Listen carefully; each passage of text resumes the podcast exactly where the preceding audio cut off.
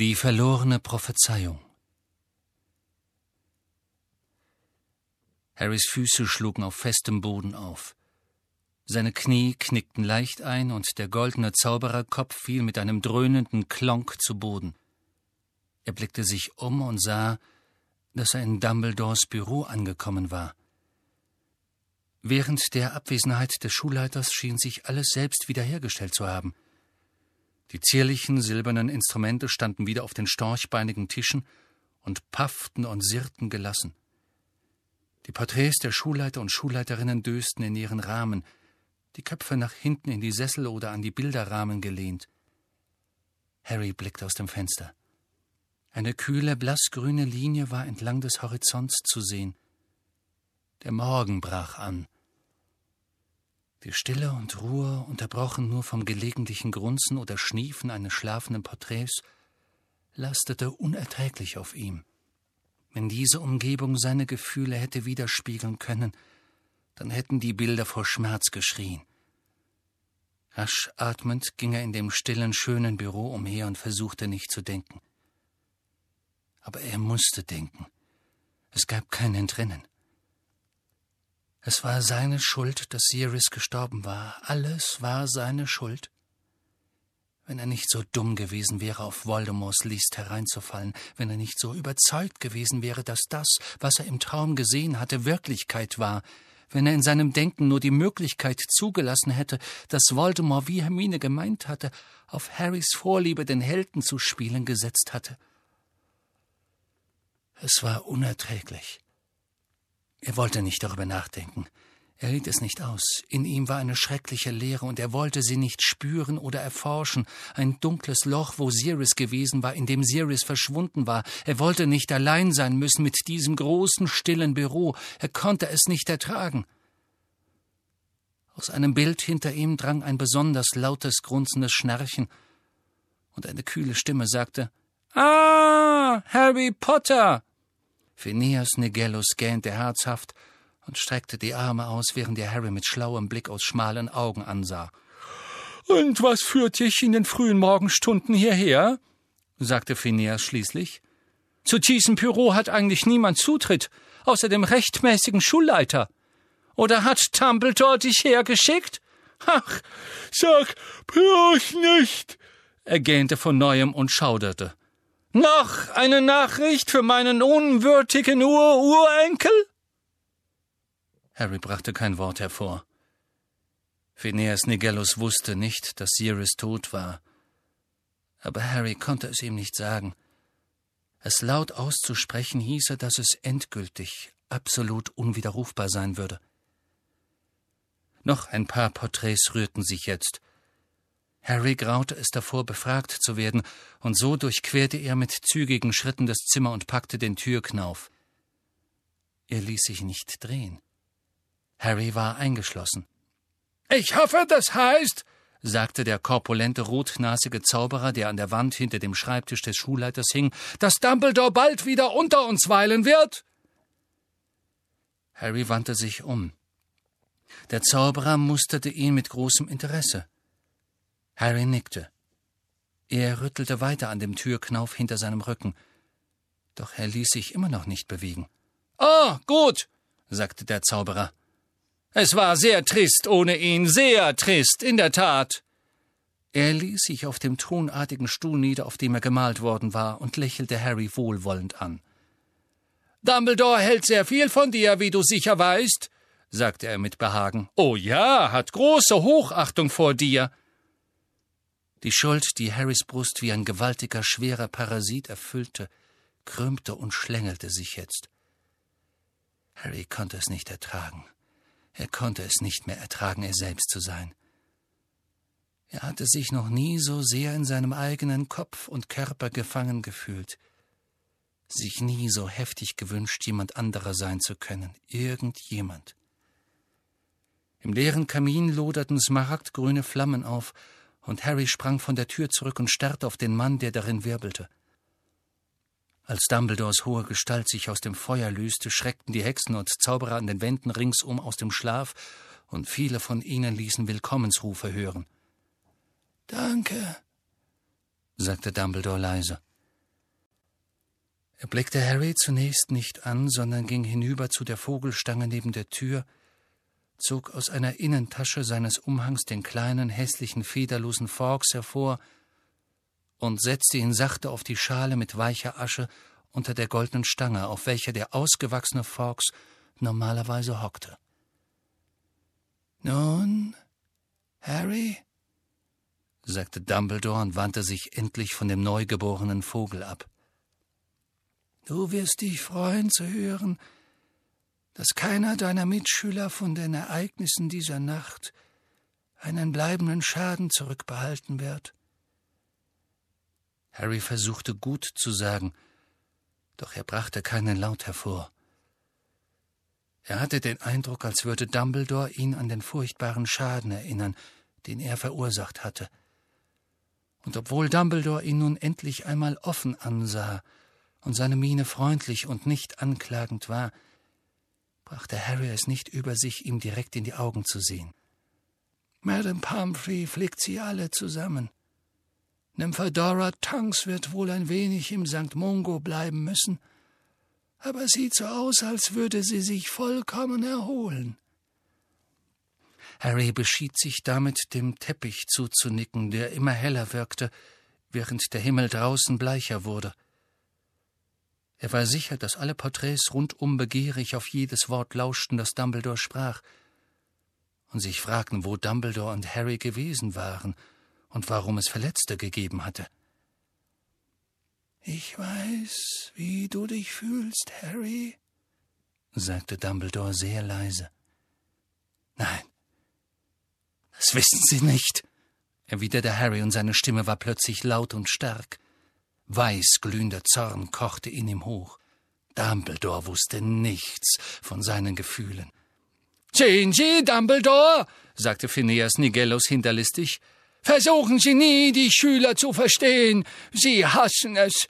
Sie möchten viel eher tragisch missverstanden sein, sich in Selbstmitleid suhlen, schmoren in ihrem eigenen. Das genügt, Phineas, sagte Dumbledore.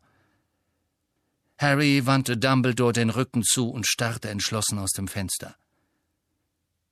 In der Ferne konnte er das Quidditch-Stadion sehen. Sirius war einst dort erschienen, getarnt als zottiger schwarzer Hund, damit er Harry spielen sehen konnte.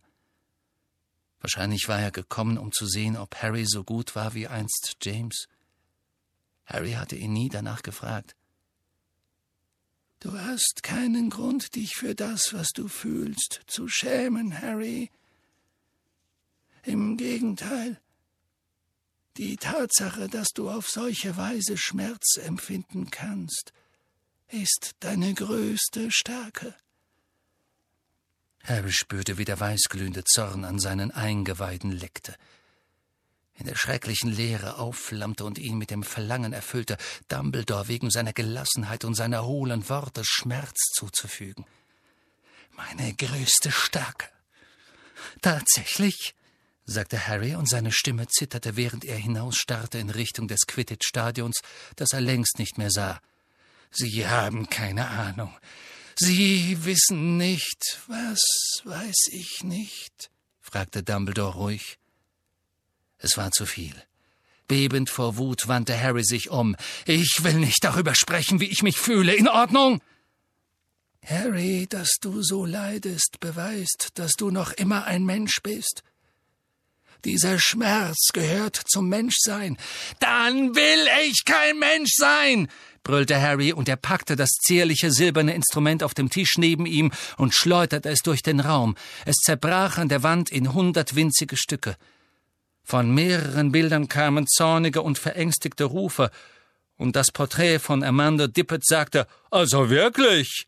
Ist mir egal! schrie Harry sie an, schnappte sich ein Lunaskop und warf es in den Kamin. Ich hab genug, ich hab genug gesehen, ich will raus, ich will, dass es aufhört, mir ist jetzt alles egal! Er packte den Tisch, auf dem das silberne Instrument gestanden hatte, und warf auch ihn um. Er zerbrach am Boden und seine Beine rollten kreuz und quer davon. Es ist dir nicht egal, sagte Dumbledore. Er hatte nicht mit der Wimper gezuckt und auch keinen Finger gerührt, um Harry daran zu hindern, sein Büro zu demolieren. Sein Gesichtsausdruck war ruhig, beinahe gleichgültig. Es ist dir so wenig egal, dass du das Gefühl hast, du würdest vor Schmerz darüber verbluten. Tu ich nicht! schrie Harry so laut, dass er meinte, seine Kehle könnte reißen, und einen Augenblick lang wollte er auf Dumbledore losstürmen und auch ihn zerbrechen. Dieses ruhige alte Gesicht zerschmettern, ihn schütteln, ihm wehtun, ihm einen winzigen Teil des Grauens in ihm spüren lassen. Oh doch, das tust du, sagte Dumbledore noch ruhiger. Du hast jetzt deine Mutter, deinen Vater und den Menschen, der einem Vater am nächsten kam, verloren. Natürlich ist es dir nicht egal. Sie wissen nicht, wie ich mich fühle, brüllte Harry. Sie stehen da, Sie. Doch Worte waren nicht mehr genug. Dinge zerstören half nicht mehr. Er wollte rennen, er wollte immer weiter rennen und nie zurückblicken, er wollte irgendwo sein, wo er die klaren blauen Augen nicht sehen konnte, die ihn anstarrten, dieses verhasste, ruhige, alte Gesicht. Er rannte zur Tür, packte erneut den Knauf und rüttelte daran. Doch die Tür ging nicht auf. Harry drehte sich wieder zu Dumbledore um. Lassen Sie mich raus, sagte er. Er zitterte am ganzen Körper. Nein, sagte Dumbledore schlicht. Ein paar Sekunden lang starrten sie einander an. Lassen Sie mich raus, sagte Harry abermals. Nein, wiederholte Dumbledore. Wenn nicht, wenn Sie mich hier festhalten, wenn Sie mich nicht rauslassen. Nur zu. Zerstöre weiter, was ich besitze, sagte Dumbledore gelassen. Ich würde sagen, es ist ohnehin zu viel. Er ging um seinen Schreibtisch herum, setzte sich hinter ihn und musterte Harry. Lassen Sie mich raus, sagte Harry noch einmal mit einer Stimme, die kalt und fast so ruhig war wie die Dumbledores. Nicht ehe ich gesagt habe, was ich sagen will, antwortete Dumbledore. Glauben Sie, Glauben Sie, ich will. Glauben Sie, es würde auch nur einen. Es ist mir egal, was Sie zu sagen haben, brüllte Harry. Ich will nichts von dem hören, was Sie zu sagen haben. Du wirst es, sagte Dumbledore mit fester Stimme. Weil du nicht annähernd so zornig auf mich bist, wie du sein solltest. Wenn du mich angreifen solltest, und ich weiß, du bist drauf und dran, es zu tun, dann möchte ich es auch gründlich verdient haben. Wovon reden Sie? Es ist meine Schuld, dass Sirius gestorben ist, sagte Dumbledore klar. Oder sollte ich sagen, fast gänzlich meine Schuld. Ich möchte nicht so hochmütig sein und die Verantwortung für alles beanspruchen. Sirius war ein mutiger, kluger und tatkräftiger Mann. Und solche Männer sind meist nicht damit zufrieden, zu Hause versteckt zu hocken, während sie glauben, dass andere in Gefahr sind. Dennoch, du hättest nie auch nur einen Moment lang glauben dürfen, es gäbe irgendeine Notwendigkeit für dich, heute Nacht in die Mysteriumsabteilung zu gehen. Wenn ich offen zu dir gewesen wäre, Harry, wie ich es hätte sein sollen, hättest du schon vor langer Zeit erfahren, dass Voldemort womöglich versuchen würde, dich in die Mysteriumsabteilung zu locken. Und man hätte dich nie überlisten können, heute Nacht dorthin zu gehen. Und Sirius hätte dir nicht folgen müssen. Diese Schuld liegt bei mir und bei mir allein. Harry stand immer noch da, die Hand auf dem Türknauf, ohne sich dessen bewusst zu sein. Mit angehaltenem Atem blickte er unverwandt auf Dumbledore, lauschte und begriff doch kaum, was er hörte. Bitte setz dich, sagte Dumbledore. Es war kein Befehl, es war ein Wunsch. Harry zögerte, dann ging er langsam durch den Raum, der nun mit silbernen Rädchen und Holzsplittern übersät war, und nahm vor Dumbledores Schreibtisch Platz. Habe ich das richtig verstanden? sagte links von Harry Phineas Nigellus mit langsamer Stimme. Dass mein Ururenkel, der letzte der Plex, tot ist? Ja, Phineas, sagte Dumbledore. Das glaube ich nicht, erwiderte Phineas schroff. Harry wandte den Kopf und sah gerade noch, wie Phineas aus seinem Porträt schritt und er wusste, dass er sein anderes Gemälde am Grimmelplatz besuchen gegangen war. Vielleicht würde er von Porträt zu Porträt laufen und im ganzen Haus nach Sirius rufen. Harry, ich schulde dir eine Erklärung, sagte Dumbledore. Eine Erklärung zu den Fehlern eines alten Mannes. Denn ich sehe jetzt, dass das, was ich im Hinblick auf dich getan und nicht getan habe, alle Merkmale der Schwächen des Alters trägt. Die Jugend kann nicht wissen, wie das Alter denkt und fühlt. Aber alte Menschen machen sich schuldig, wenn sie vergessen, was es hieß, jung zu sein. Und wie es scheint, habe ich es in jüngster Zeit vergessen. Die Sonne ging jetzt richtig auf. Über den Bergen lag ein Band aus blendendem Orange, und der Himmel darüber war farblos und hell. Das Licht fiel auf Dumbledore, auf das Silber seiner Augenbrauen und seines Bartes, auf die Falten, die tief in sein Gesicht gegraben waren. Vor fünfzehn Jahren, als ich die Narbe auf deiner Stirn sah, vermutete ich, was sie bedeuten könnte. Ich vermutete, sie könnte das Zeichen einer Verbindung sein, die zwischen dir und Voldemort geschmiedet wurde. Das haben Sie mir schon einmal erklärt, Professor, sagte Harry offen heraus. Es war ihm gleich, wenn er unhöflich war. Es war ihm inzwischen so ziemlich alles egal. Ja, sagte Dumbledore entschuldigend. Ja, aber verstehst du, ich muss mit deiner Narbe beginnen.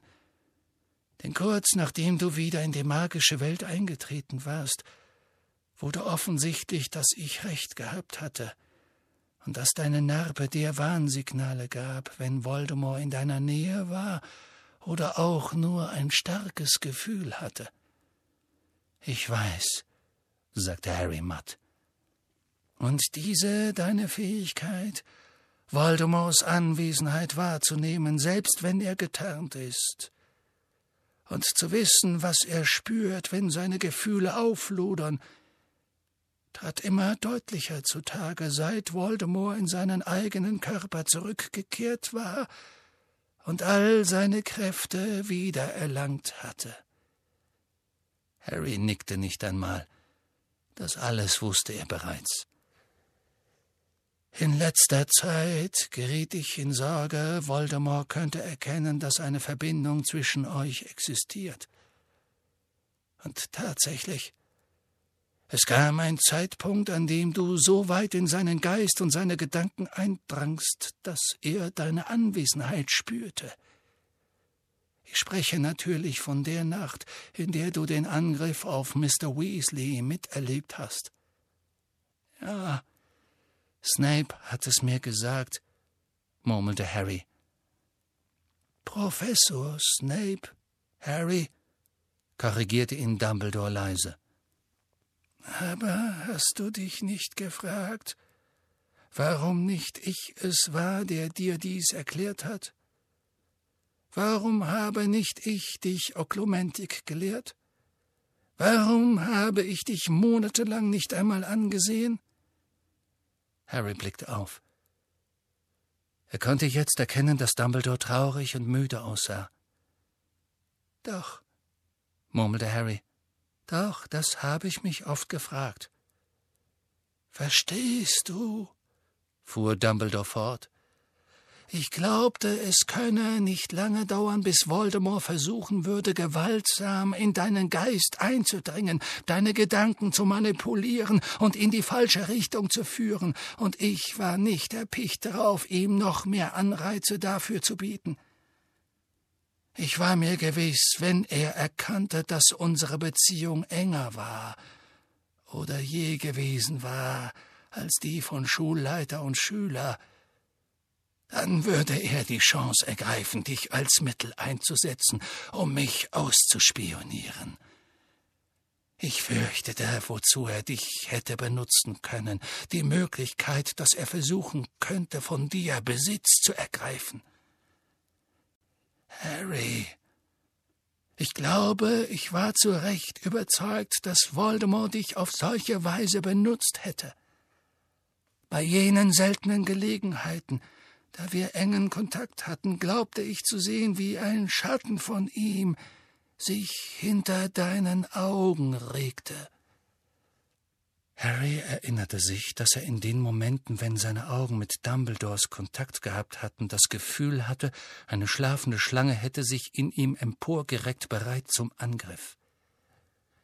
Wenn Voldemort von dir Besitz ergriffen hätte, dann hätte er, wie er heute Nacht bewiesen hat, nicht das Ziel verfolgt, mich zu zerstören. Er hätte dich zerstört.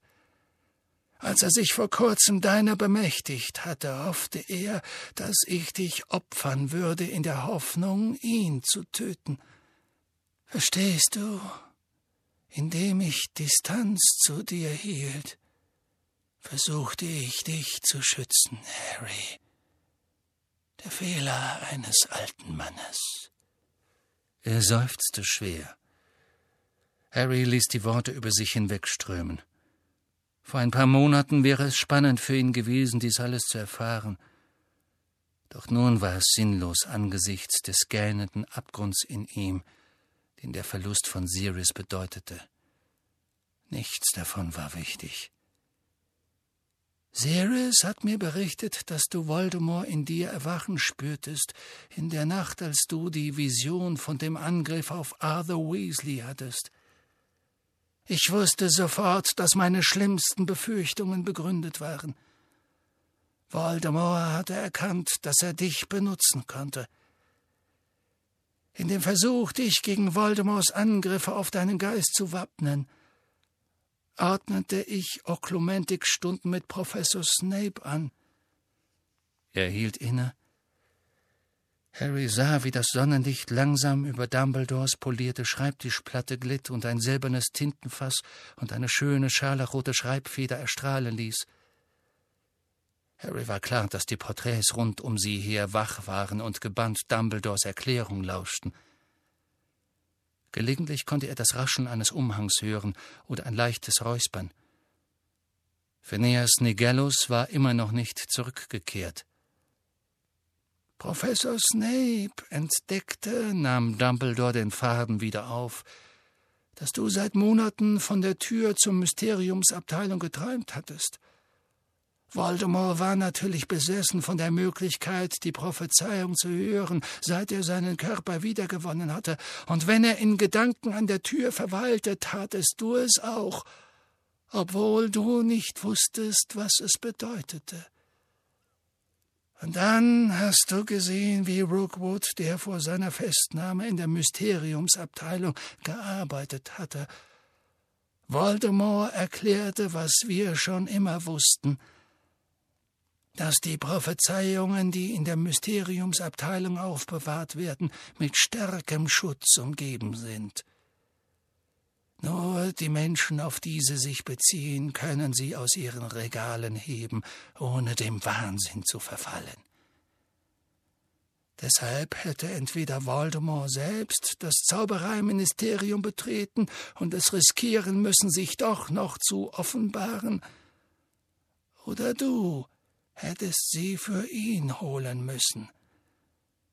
Dass du Oklumentik lerntest, wurde nun umso dringlicher.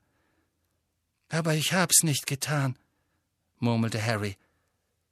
Er sagte es laut in dem Versuch, die tödliche Last der Schuld in ihm zu lindern. Ein Geständnis würde den schrecklichen Druck mindern, der sein Herz zerquetschte. Ich habe nicht geübt, es hat mich nicht gekümmert. Ich hätte es schaffen können, dass diese schrecklichen Träume aufhören. Hermine hat mir ständig gesagt, ich solle es tun, und wenn ich es getan hätte, dann wäre er nie imstande gewesen, mir zu zeigen, wohin ich gehen sollte. Und Sirius wäre nicht. Sirius wäre nicht. Etwas in Harrys Kopf brach auf. Ein Bedürfnis, sich zu rechtfertigen, zu erklären.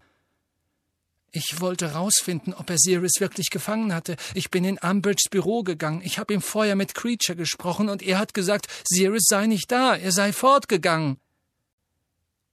Creature hat gelogen, sagte Dumbledore ruhig. Du bist nicht sein Herr. Er konnte dich belügen, ohne dass er sich bestrafen musste. Creature wollte, dass du ins Zaubereiministerium gingst. Er. Er hat mich absichtlich dorthin geschickt. Oh ja. Creature, fürchte ich, hat monatelang nicht nur einem Herrn gedient. Wie? sagte Harry verdutzt. Er hat das Haus am Grimmelplatz seit Jahren nicht verlassen.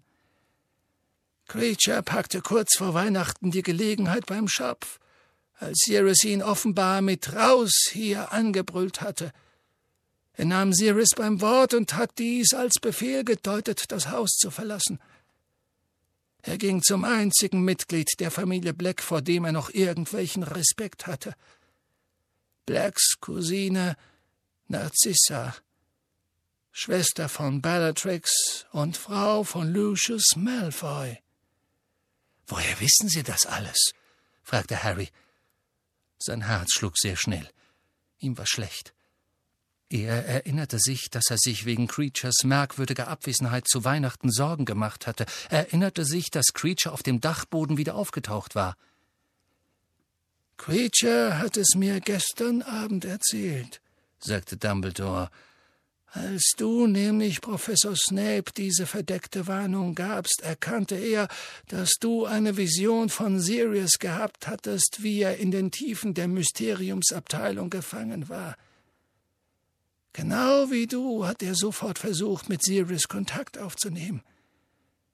Dazu muss ich sagen, dass Mitglieder des Phönixordens zuverlässigere Methoden haben, miteinander zu kommunizieren, als durch den Kamin in Dolores Umbridge's Büro. Professor Snape fand heraus, dass Sirius am Leben und wohlbehalten im Haus am Grimmelplatz war. Als du jedoch nicht von dem Ausflug mit Dolores Umbridge in den Wald zurückgekehrt bist, begann Professor Snape sich Sorgen zu machen. Du könntest immer noch glauben, Sirius sei ein Gefangener von Lord Voldemort. Er hat umgehend gewisse Mitglieder des Ordens alarmiert. Dumbledore seufzte schwer und fuhr fort. Alistair Moody, Nymphadora Tunks, Kingsley Shacklebolt und Remus Lupin waren im Hauptquartier, als er Kontakt aufnahm. Alle erklärten sich bereit, dir sofort zu Hilfe zu eilen. Professor Snape verlangte, dass Sirius zurückbleiben solle, da er jemanden im Hauptquartier brauchte, um mir zu sagen, was geschehen war, denn ich sollte jeden Moment dort eintreffen.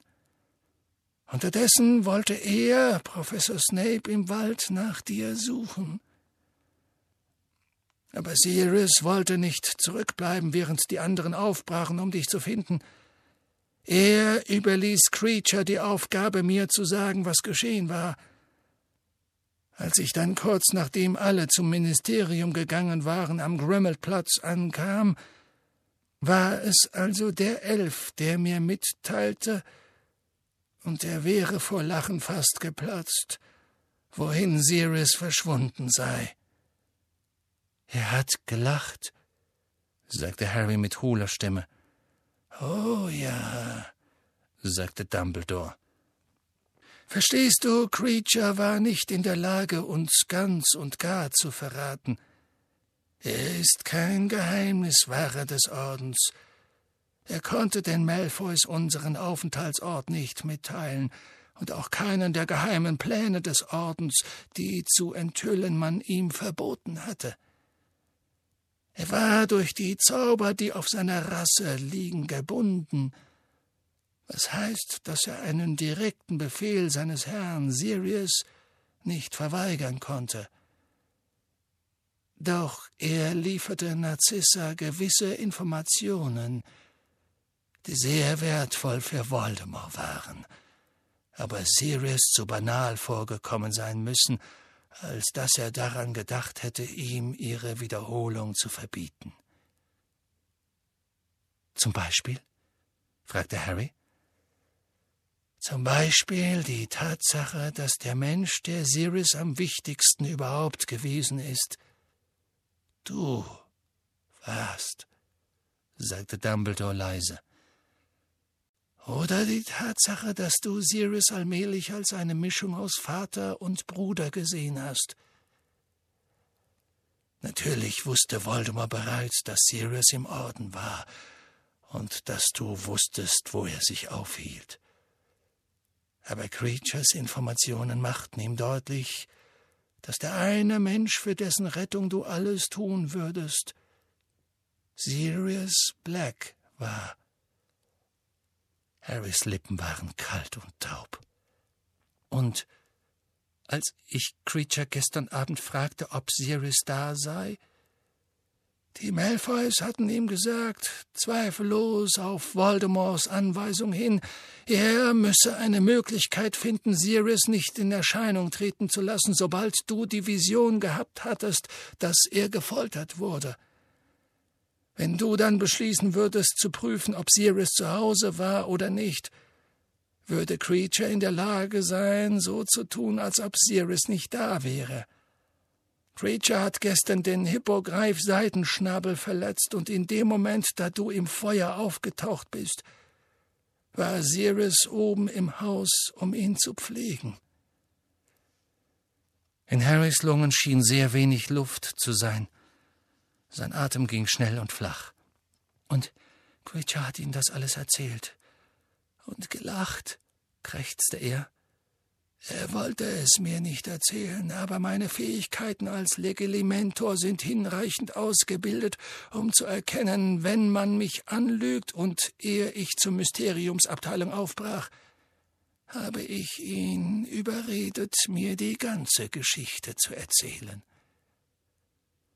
Und? Flüsterte Harry, die Hände auf den Knien zu kalten Fäusten geballt. Und Hermine hat uns immer gesagt, wir sollten nett zu ihm sein. Sie hatte völlig recht, Harry, erwiderte Dumbledore. Als wir Grimmelt Platz Nummer zwölf als Hauptquartier auswählten, ermahnte ich Sirius, dass Creature freundlich und respektvoll behandelt werden müsse. Ich sagte ihm zudem, dass Creature gefährlich für uns werden könnte. Ich glaube nicht, dass Sirius mich sonderlich ernst nahm oder dass er Creature jemals als ein Wesen mit Gefühlen betrachtete, die so heftig wie die eines Menschen sind. Geben Sie ihm nicht die. Reden Sie nicht. Nicht so von Sirius. Harry war die Luft abgeschnürt. Er brachte die Worte nicht richtig heraus, doch die Wut, die für kurze Zeit abgeflaut war, flammte wieder in ihm auf. Er wollte es nicht zulassen, dass Dumbledore Sirius kritisierte. Creature ist ein lügnerischer, abscheulicher. Er hat verdient, dass Creature ist das, wozu ihn die Zauberer gemacht haben, Harry. Ja, er verdient Mitleid. Sein Leben war so elend wie das deines Freundes Dobby. Er war gezwungen, Sirius zu Diensten zu sein, weil Sirius der letzte der Familie war, an die Creature versklavt wurde. Doch er hat kein wahrhaftiges Gefühl der Treue ihm gegenüber empfunden. Und was immer Creatures Fehler sein mögen, man muss bedenken, dass Sirius nichts unternommen hat, um Creatures Schicksal zu erleichtern. Reden Sie nicht so über Sirius, rief Harry. Er war wieder auf den Beinen, wutentbrannt, bereit, auf Dumbledore loszugehen, der Sirius offensichtlich überhaupt nicht verstanden hatte, nicht wie mutig er war, wie sehr er gelitten hatte. Was ist mit Snape? fauchte Harry. Über den reden Sie nicht, oder? Als ich ihm sagte, dass Voldemort Sirius hätte, hat er mich nur hämisch angegrinst, wie üblich. Harry, Du weißt, dass Professor Snape vor Dolores Umbridge keine andere Wahl hatte, als so zu tun, als würde er dich nicht ernst nehmen, sagte Dumbledore mit fester Stimme. Aber wie ich dir erklärt habe, hat er dem Orden so bald wie möglich mitgeteilt, was du gesagt hattest. Er war es, der darauf geschlossen hat, wo du hingegangen warst, als du nicht aus dem Wald zurückkamst. Er war es auch, der Professor Umbridge falsches Veritaserum gegeben hatte, als sie dich zwingen wollte, ihr Sirius Aufenthaltsort zu verraten. Harry wischte es beiseite.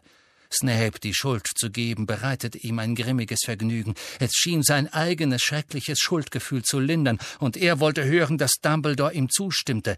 Snape, Snape hat Sirius getriezt, weil er im Haus blieb. Er hat Sirius als Feigling hingestellt. Sirius war viel zu alt und klug, um sich durch solch schwächliche Provokationen verletzen zu lassen, sagte Dumbledore. Snape hat aufgehört, mir Oklumentik-Unterricht zu geben. Er hat mich aus seinem Büro geworfen. Das weiß ich wohl, sagte Dumbledore mit schwerer Stimme. Ich habe bereits gesagt, dass es ein Fehler von mir war, dich nicht selbst zu unterrichten obwohl ich damals sicher war, dass nichts hätte gefährlicher sein können, als deinen Geist in meiner Anwesenheit noch weiter für Voldemort zu öffnen. Snape hat es noch schlimmer gemacht. Immer nach den Stunden mit ihm hat meine Narbe noch heftiger geschmerzt.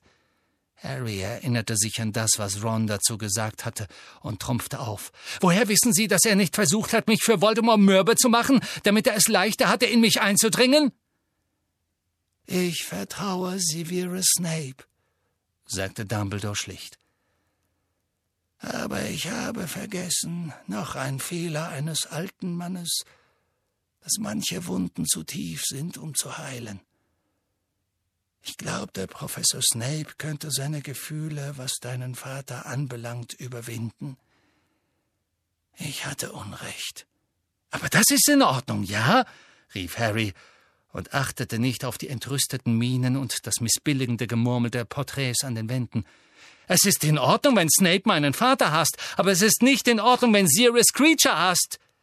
Sirius hat Creature nicht gehasst. Er betrachtete ihn als einen Diener, der es nicht wert war, dass man sich groß für ihn interessierte oder ihn beachtete.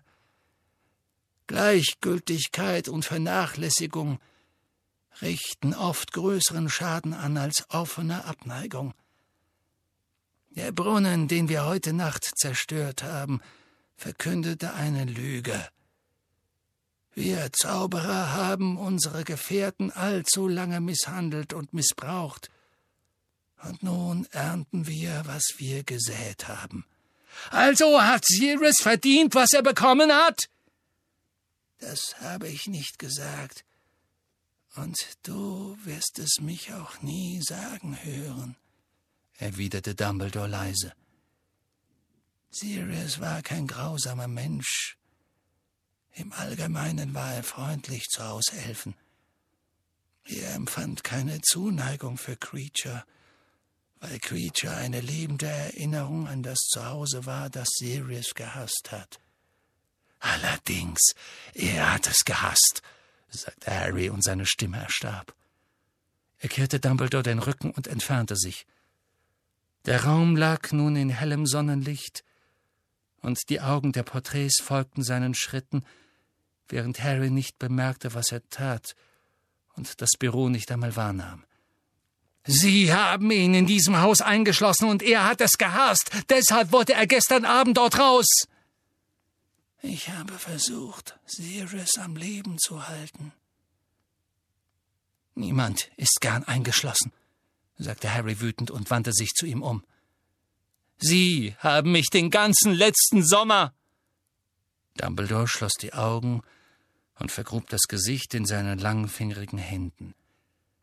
Harry beobachtete ihn, doch dieses für Dumbledore untypische Anzeichen von Erschöpfung oder Trauer oder was immer es war, besänftigte ihn nicht.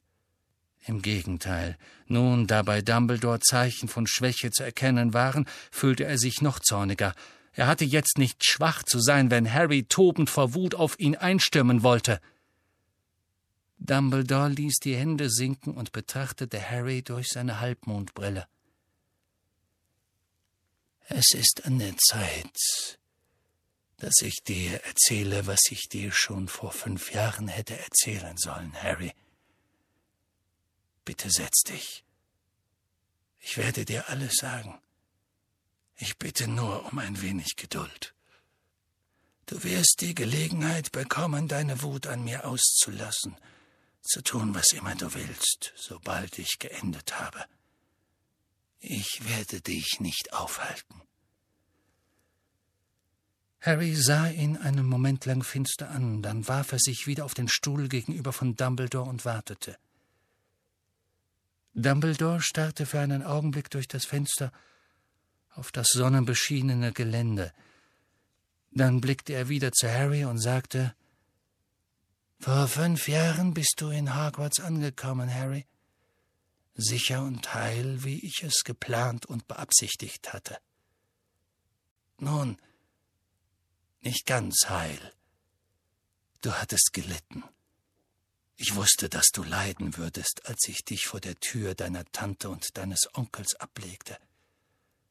Ich wusste, dass ich dich zu zehn dunklen und schwierigen Jahren verurteilte.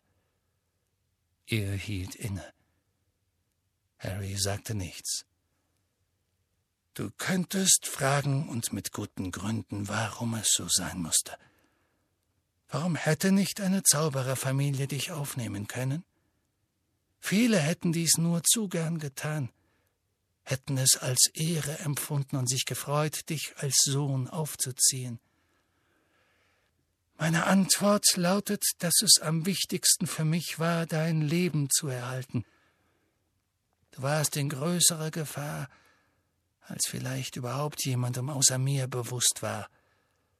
Voldemort war Stunden zuvor besiegt worden, doch seine Anhänger und viele von ihnen sind fast so schrecklich wie er, waren immer noch auf freiem Fuß, zornig, verzweifelt und gewalttätig. Und ich hatte meine Entscheidung mit Blick auf die kommenden Jahre zu treffen. Glaubte ich, dass Voldemort für immer verschwunden war? Nein, ich wusste nicht, ob es zehn, zwanzig oder fünfzig Jahre dauern würde, bis er zurückkehrte. Aber ich war sicher, dass er es tun würde.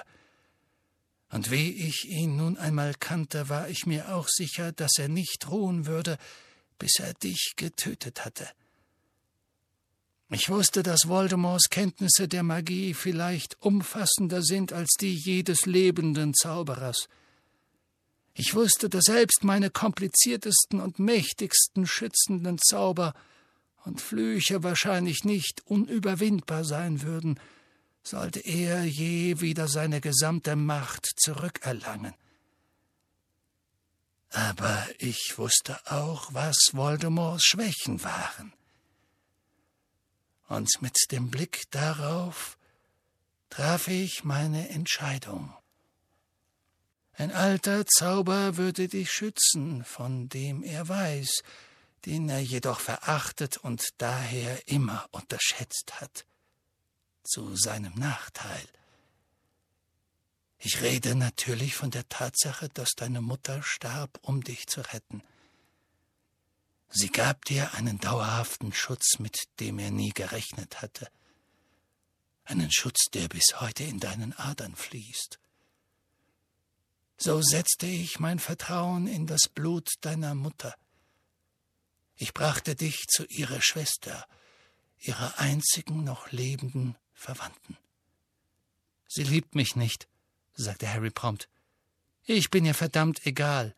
Doch sie hat dich aufgenommen, unterbrach ihn Dumbledore. Sie mag dich grollend, zornig, widerwillig, verbittert aufgenommen haben, und dennoch hat sie dich aufgenommen. Und indem sie dies tat, besiegelte sie den Zauber, den ich dir auferlegt hatte. Das Opfer deiner Mutter machte das Band des Blutes zum stärksten Schild, den ich dir mitgeben konnte.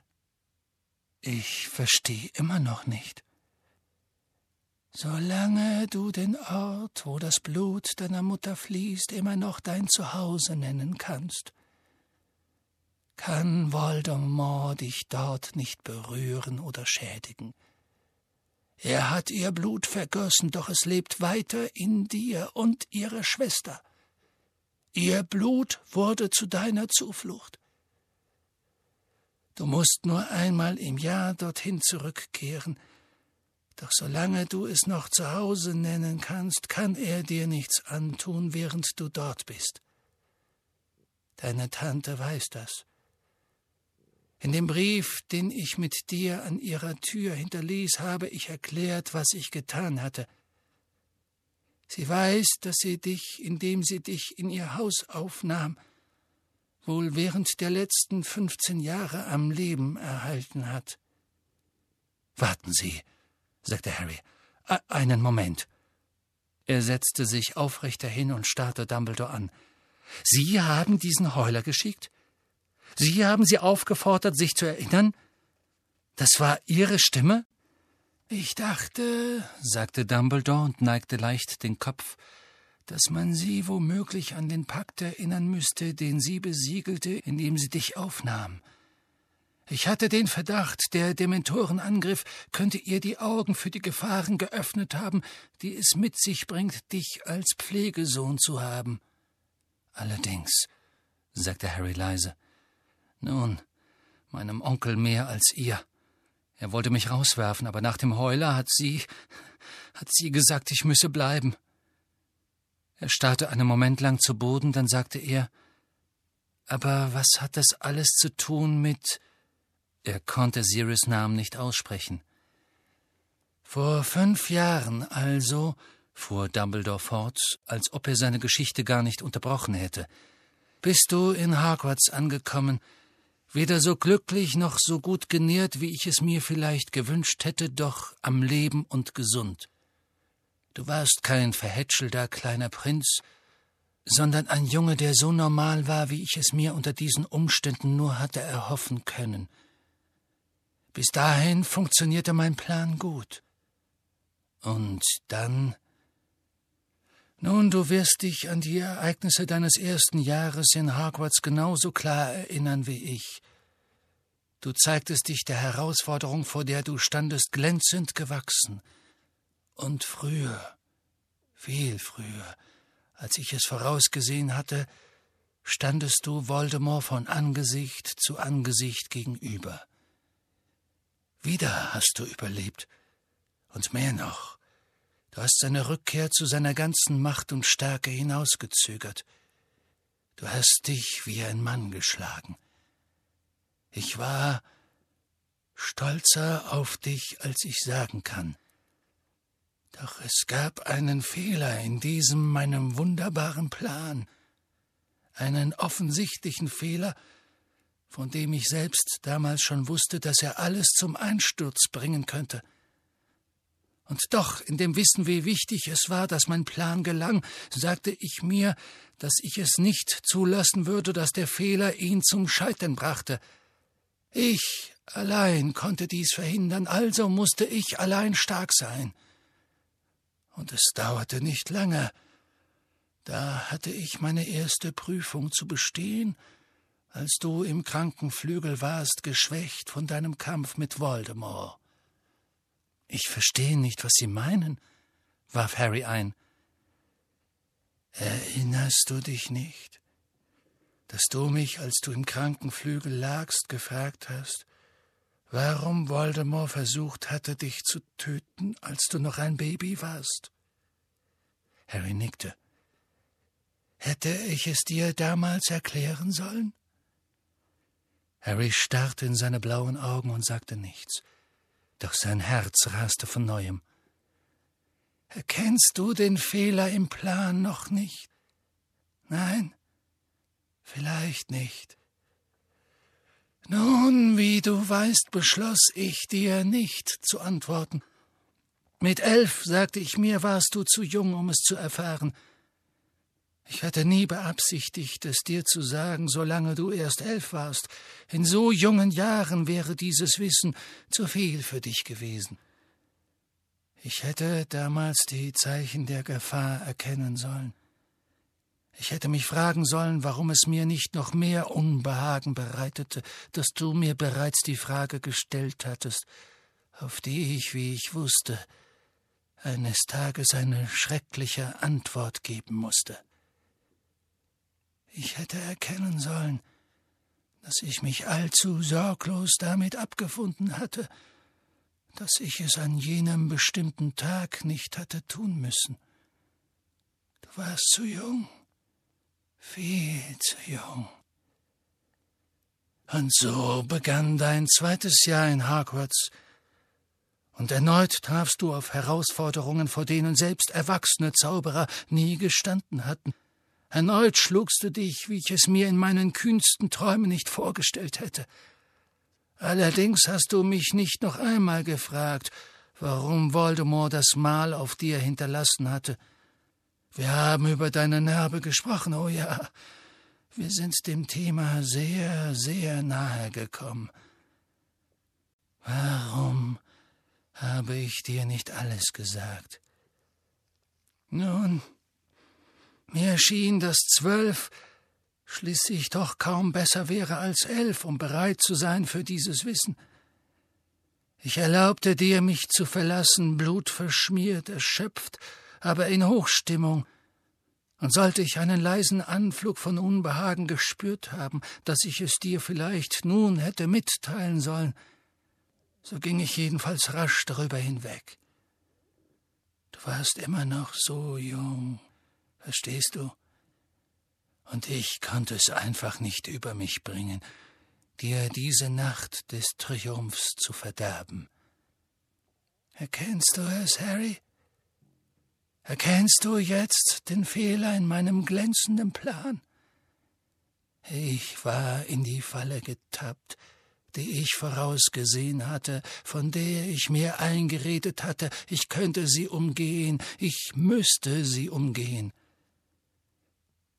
Ich verstehe nicht. Ich sorgte mich zu sehr um dich. Ich sorgte mich mehr um dein Glück als darum, dass du die Wahrheit erfährst, mehr um deinen Seelenfrieden als um meinen Plan, mehr um dein Leben als um die Leben, die vielleicht verloren gehen würden, wenn der Plan scheiterte. Mit anderen Worten, ich handelte genauso, wie Voldemort es von uns Narren, die lieben, erwartet. Gibt es etwas zu meiner Rechtfertigung?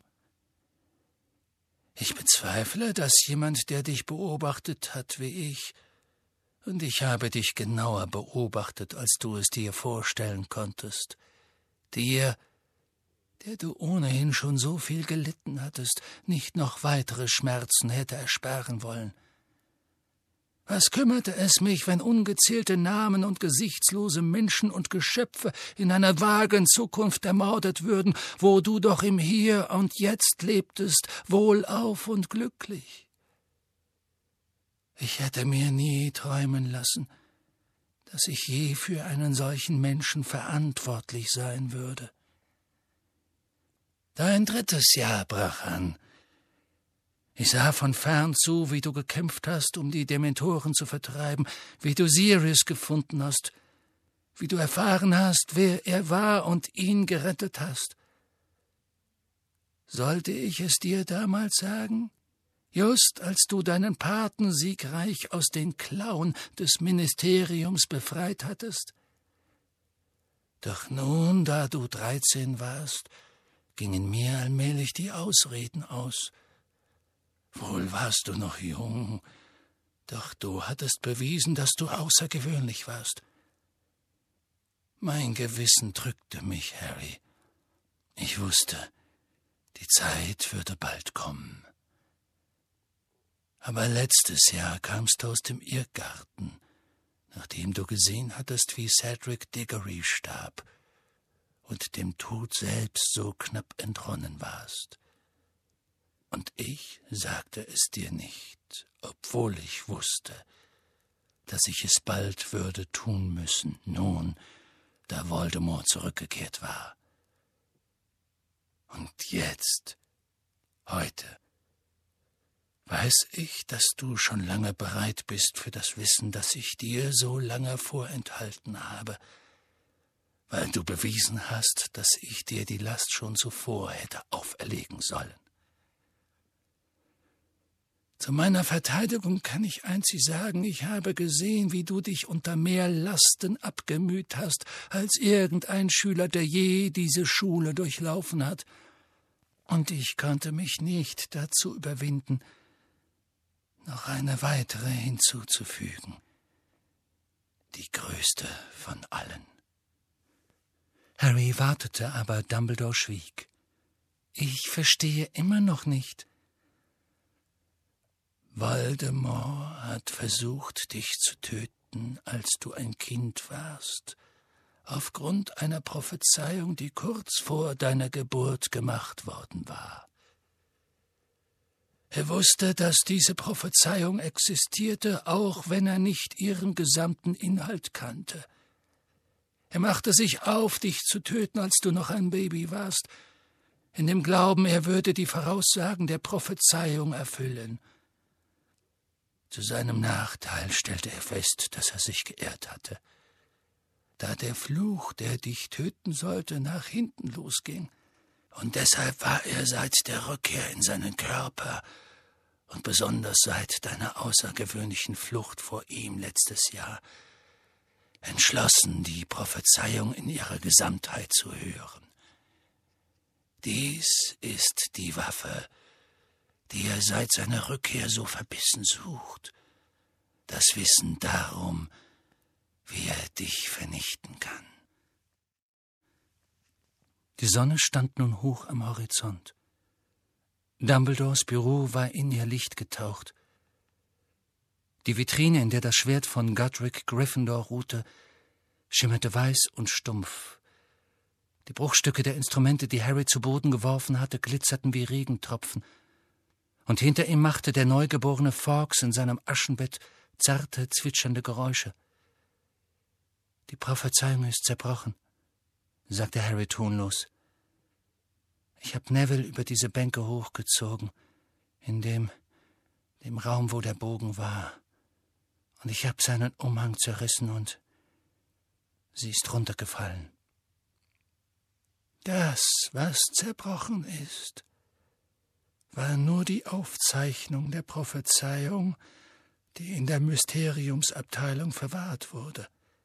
Aber die Prophezeiung wurde vor jemandem gemacht, und diese Person besitzt die Mittel, um sie wieder vollständig in Erinnerung zu rufen. Wer hat sie gehört? Fragte Harry, obwohl er glaubte, die Antwort schon zu wissen. Ich, sagte Dumbledore. In einer kalten, regnerischen Nacht vor sechzehn Jahren in einem Zimmer über dem Schankraum im Eberkopf ich war dorthin gegangen, um mich mit einer Bewerberin für den Posten des Wahrsagelehrers zu treffen, obwohl es mir widerstrebte, das Fach Wahrsagen überhaupt weiter unterrichten zu lassen. Die Bewerberin allerdings war die Ur-Urenkelin einer sehr berühmten, sehr begabten Seherin, und der schlichte Anstand schien mir zu gebieten, mit ihr zu sprechen. Ich war enttäuscht mir kam es vor, als besäße sie selbst nicht eine Spur von dieser Gabe. Ich erklärte ihr höflich, wie ich hoffe, dass ich sie für nicht geeignet für den Posten hielte. Ich wollte schon gehen. Dumbledore erhob sich und ging an Harry vorbei zu dem schwarzen Schränkchen neben Fawkes Stange.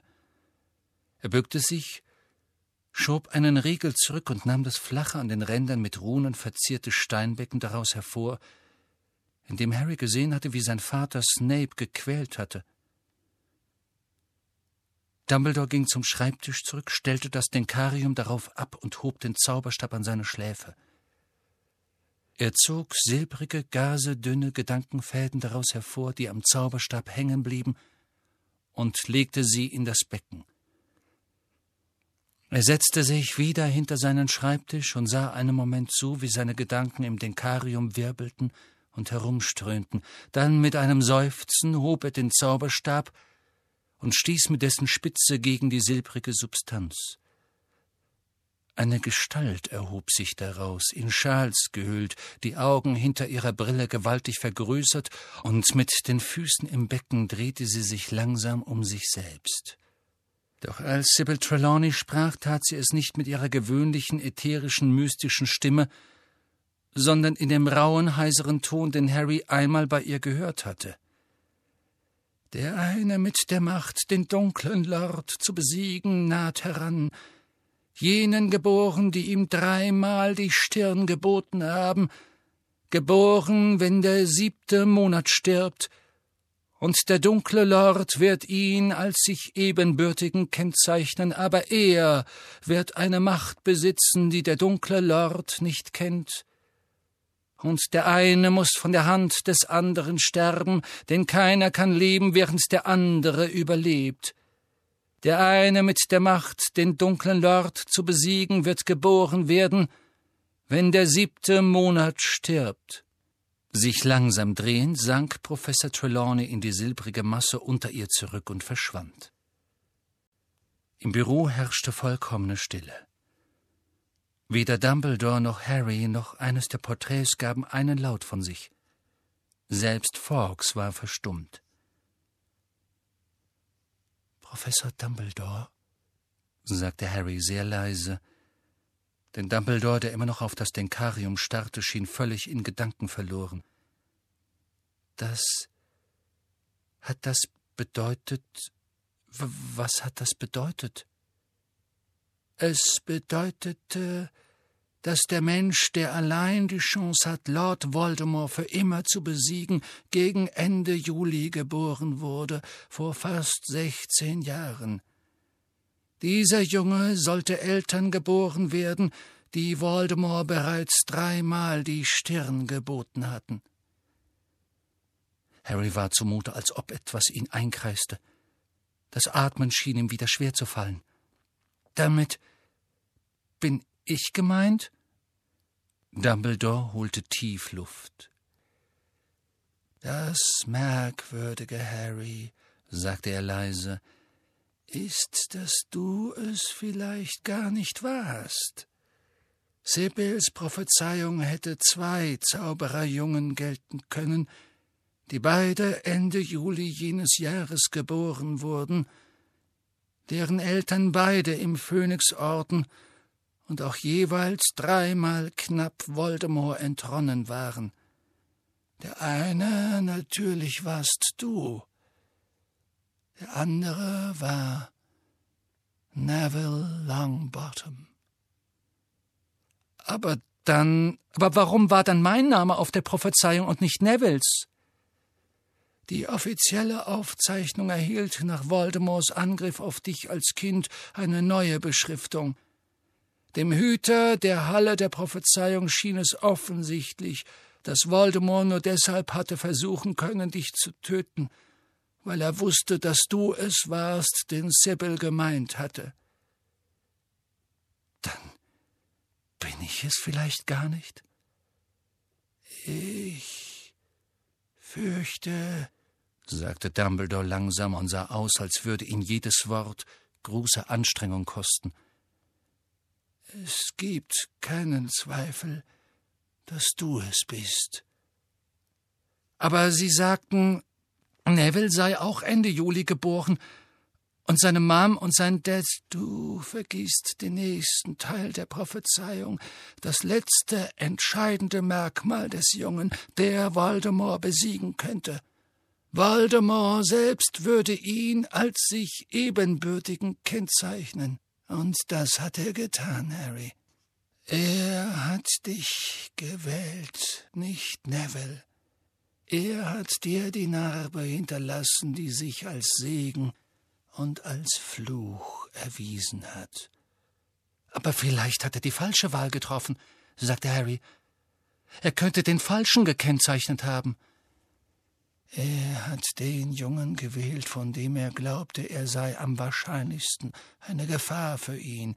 Und wichtig ist, Harry, er hat nicht den Reinblüter gewählt, der seinem Glauben nach die einzige Art von Zauberer ist, die es wert ist zu existieren und zu wissen, sondern den Halbblüter, wie er selbst einer ist. Er sah sich in dir, bevor er dich überhaupt gesehen hatte, und indem er dich mit dieser Narbe zeichnete, hat er dich nicht getötet, wie von ihm beabsichtigt, sondern dir Kräfte verliehen und eine Zukunft, die es dir möglich gemacht haben, ihm nicht einmal, sondern bislang viermal zu entkommen. Etwas, das weder deinen Eltern noch Nevilles Eltern je gelungen ist. Warum hat er es dann getan? sagte Harry, der sich benommen und kalt fühlte. Warum hat er versucht, mich als Baby zu töten? Er. Er hätte abwarten sollen, ob es Neville oder ich wäre, der gefährlicher aussah, wenn wir älter waren, und dann erst den einen, wer es auch gewesen wäre, versuchen sollen zu töten. Das hätte in der Tat die praktischere Vorgehensweise sein können, sagte Dumbledore. Allerdings war Voldemorts Wissen um die Prophezeiung unvollständig. Das Gasthaus Eberkopf, das Sibyl wählte, weil es so billig war, zieht seit langem eine, sagen wir, interessantere Kundschaft an als die drei Besen. Wie du und deine Freunde zu eurem und ich in jener Nacht zu meinem Nachteil herausfanden, ist dies ein Ort, wo man nie sicher sein kann, nicht belauscht zu werden. Natürlich wäre mir nie im Traum eingefallen, dass ich, als ich zu dem Treffen mit Sybil Trelawney aufbrach, irgendetwas hören würde, was belauschenswert wäre. Mein, unser einziges Glück war, dass der Lauscher nach einem kurzen Teil der Prophezeiung entdeckt und hinausgeworfen wurde. Also hat er nur, er hat nur den Anfang gehört. Den Teil, der voraussagt, dass im Juli Eltern ein Kind geboren würde, die Voldemort schon dreimal die Stirn geboten haben. Daher konnte er seinen Herrn nicht warnen, dass ein Angriff auf dich das Risiko bedeuten würde, Macht auf dich zu übertragen und dich als ebenbürtig zu kennzeichnen. Also wusste Voldemort einfach nicht, dass es gefährlich sein könnte, dich anzugreifen, dass es womöglich klug wäre zu warten und mehr zu erfahren. Er wusste nicht, dass du eine Macht besitzen würdest, die der dunkle Lord nicht kennt. Aber die habe ich nicht, sagte Harry mit erstickter Stimme. Ich habe keine Macht, die er nicht besitzt. Ich könnte nicht auf die Weise kämpfen wie er heute Nacht. Ich kann nicht von Menschen Besitz ergreifen oder oder sie töten. Es gibt einen Raum in der Mysteriumsabteilung, unterbrach ihn Dumbledore, der allzeit verschlossen ist. Er enthält eine Kraft, die wunderbarer und schrecklicher ist als der Tod, als die menschliche Intelligenz, als die Kräfte der Natur. Es handelt sich wohl auch um das Geheimnisvollste unter den vielen Themen, die dort zu studieren sind. Es ist diese Macht, die in diesem Raum aufbewahrt wird, die du in beträchtlichen Mengen besitzt und Voldemort überhaupt nicht. Diese Macht hat dich heute Nacht zu Sirius Rettung gebracht. Diese Macht hat dich auch davor bewahrt, dass Voldemort von dir Besitz ergriff weil er es nicht ertragen konnte, in einem Körper zu wohnen, der so erfüllt ist mit der Kraft, die er verachtet. Am Ende spielt es keine Rolle, dass du deinen Geist nicht verschließen konntest. Es war dein Herz, das dich gerettet hat. Harry schloss die Augen. Wenn er sich nicht zu Sirius Rettung aufgemacht hätte, dann wäre Sirius nicht gestorben. Er, um den Moment hinauszuschieben, in dem er wieder an Sirius denken musste, fragte Harry, ohne sich groß für die Antwort zu interessieren. Das Ende der Prophezeiung. Es war etwas wie keiner kann leben, während der andere überlebt, sagte Dumbledore. Also, sagte Harry und schöpfte die Worte, wie es ihm vorkam, aus einer tiefen Quelle der Verzweiflung in ihm. Also heißt das, dass, dass einer von uns den anderen schließlich töten muss. Ja, sagte Dumbledore. Eine lange Zeit sprach keiner der beiden. Von irgendwo weit jenseits der Büromauern konnte Harry Stimmen hören, Schüler vielleicht, die in die große Halle hinuntergingen, um zeitig zu frühstücken. Es schien unmöglich, dass es Menschen auf der Welt geben konnte, die noch immer etwas essen wollten, die lachten, die weder wussten noch sich darum kümmerten, dass Sirius Black für immer gegangen war. Sirius schien bereits eine Million Meilen entfernt. Selbst jetzt noch wollte Harry glauben, wenn er nur diesen Schleier beiseite gezogen hätte, dann hätte er Sirius gefunden, der ihn angesehen hätte, ihn vielleicht gegrüßt hätte mit seinem Lachen, das wie ein Bellen klang. Ich habe das Gefühl, dass ich dir noch eine weitere Erklärung schulde, Harry, sagte Dumbledore zögernd. Du hast dich vielleicht gefragt, warum ich dich nicht zum Vertrauensschüler bestimmt habe. Ich muss zugeben, ich dachte eher, dass du schon genug Verantwortung trägst. Harry blickte auf und sah, wie eine Träne über Dumbledores Gesicht in den langen silbernen Bart sickerte.